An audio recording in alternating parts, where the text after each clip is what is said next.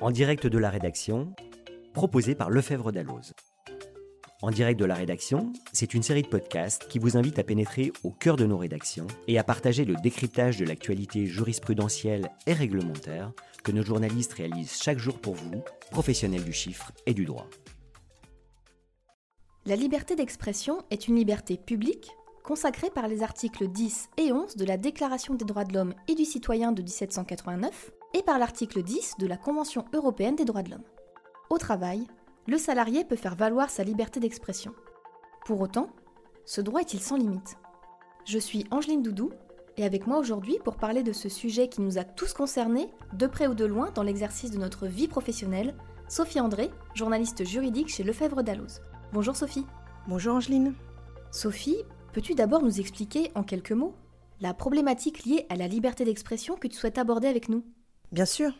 La mise en œuvre de la liberté d'expression du salarié au travail repose sur un subtil jeu de balancier entre la faculté d'exprimer ce que l'on pense, y compris par rapport à une politique mise en œuvre par l'employeur, et le devoir de discrétion et de loyauté du salarié envers son employeur. Ce point d'équilibre suscite pas mal de contentieux, dans des affaires parfois cocasses, comme nous allons le voir. Très bien. Impatiente d'en savoir plus sur les contentieux dont tu me parles. Mais tout d'abord, que faut-il entendre par liberté d'expression? La liberté d'expression, c'est le droit d'exprimer son avis ou son opinion, quel que soit le sujet abordé. Au travail, le salarié a le droit de critiquer l'entreprise ou l'employeur dans certaines limites.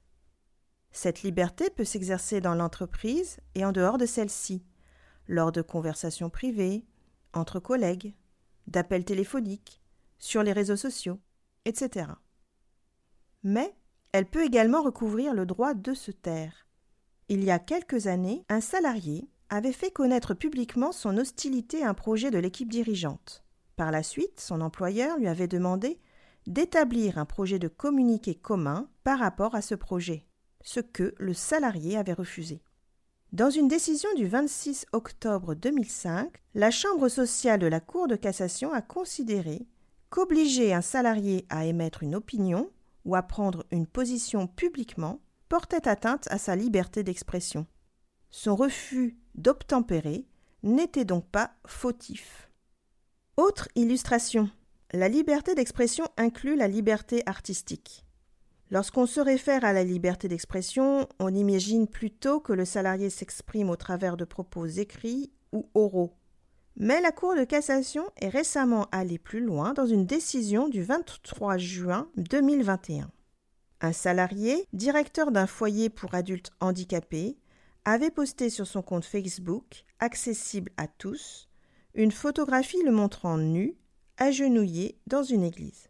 Son employeur, considérant que cette photo était inappropriée et excessive, a alors décidé de le licencier.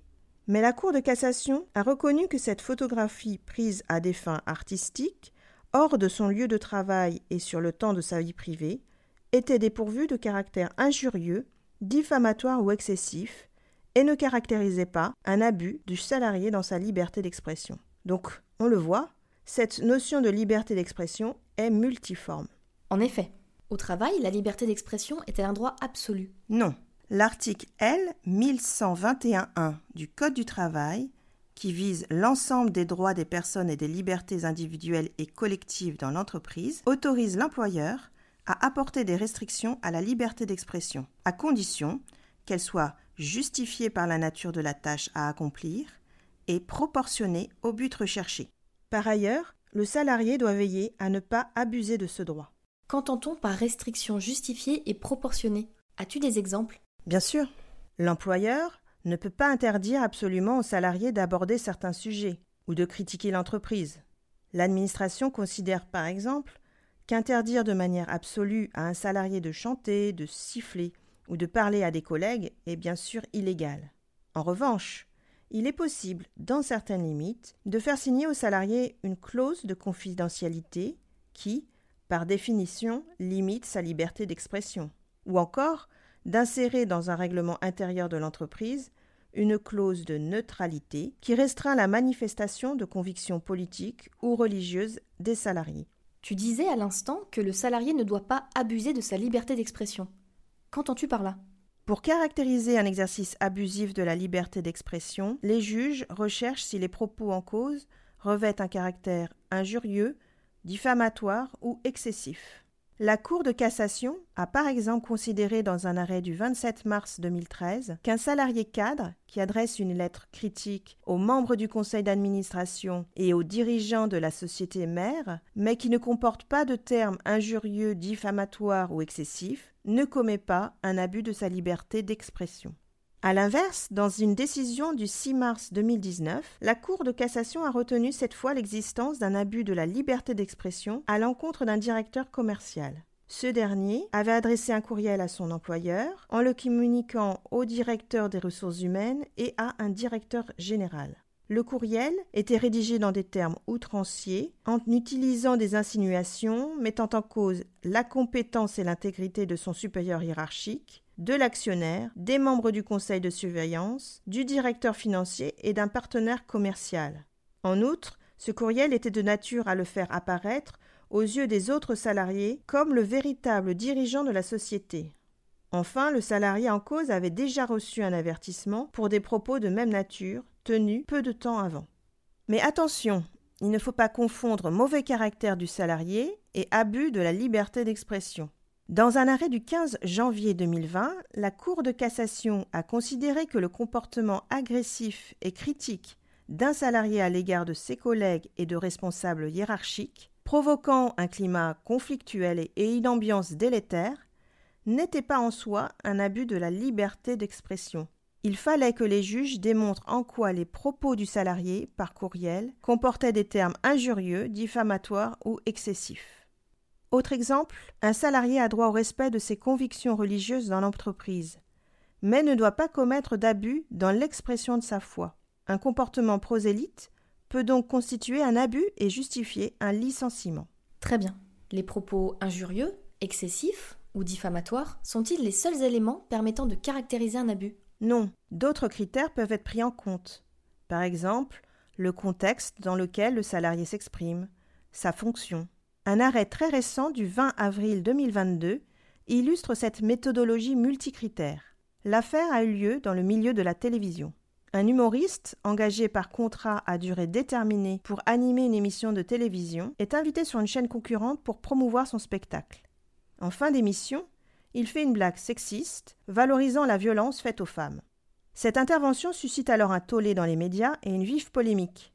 Manifestement satisfait de ces réactions, le salarié réitère ce type de propos sur le plateau de l'émission qu'il anime. Il est ensuite mis à pied par la chaîne qu'il emploie et son contrat de travail est rompu pour faute grave. La Cour d'appel puis la Cour de cassation ont examiné quatre critères principaux. Premièrement, les obligations contractuelles liant le salarié à son employeur. En second lieu, la qualité ou la nature de l'employeur. Il s'agissait en effet d'une chaîne publique de télévision respectueuse de certaines valeurs, dont le respect des femmes. Troisième critère, le contexte dans lequel s'inscrivaient ces propos. L'émission avait été diffusée à une heure de grande écoute, au moment où éclataient les mouvements MeToo. Dernier critère, le comportement du salarié par la suite. En l'occurrence, la Cour de cassation a jugé que le salarié avait violé une clause de son contrat de travail d'animateur de télévision et que la rupture de son contrat était légitime compte tenu de l'impact potentiel de ses propos réitérés à plusieurs reprises. Les juges ont estimé que cela reflétait une banalisation des violences à l'égard des femmes.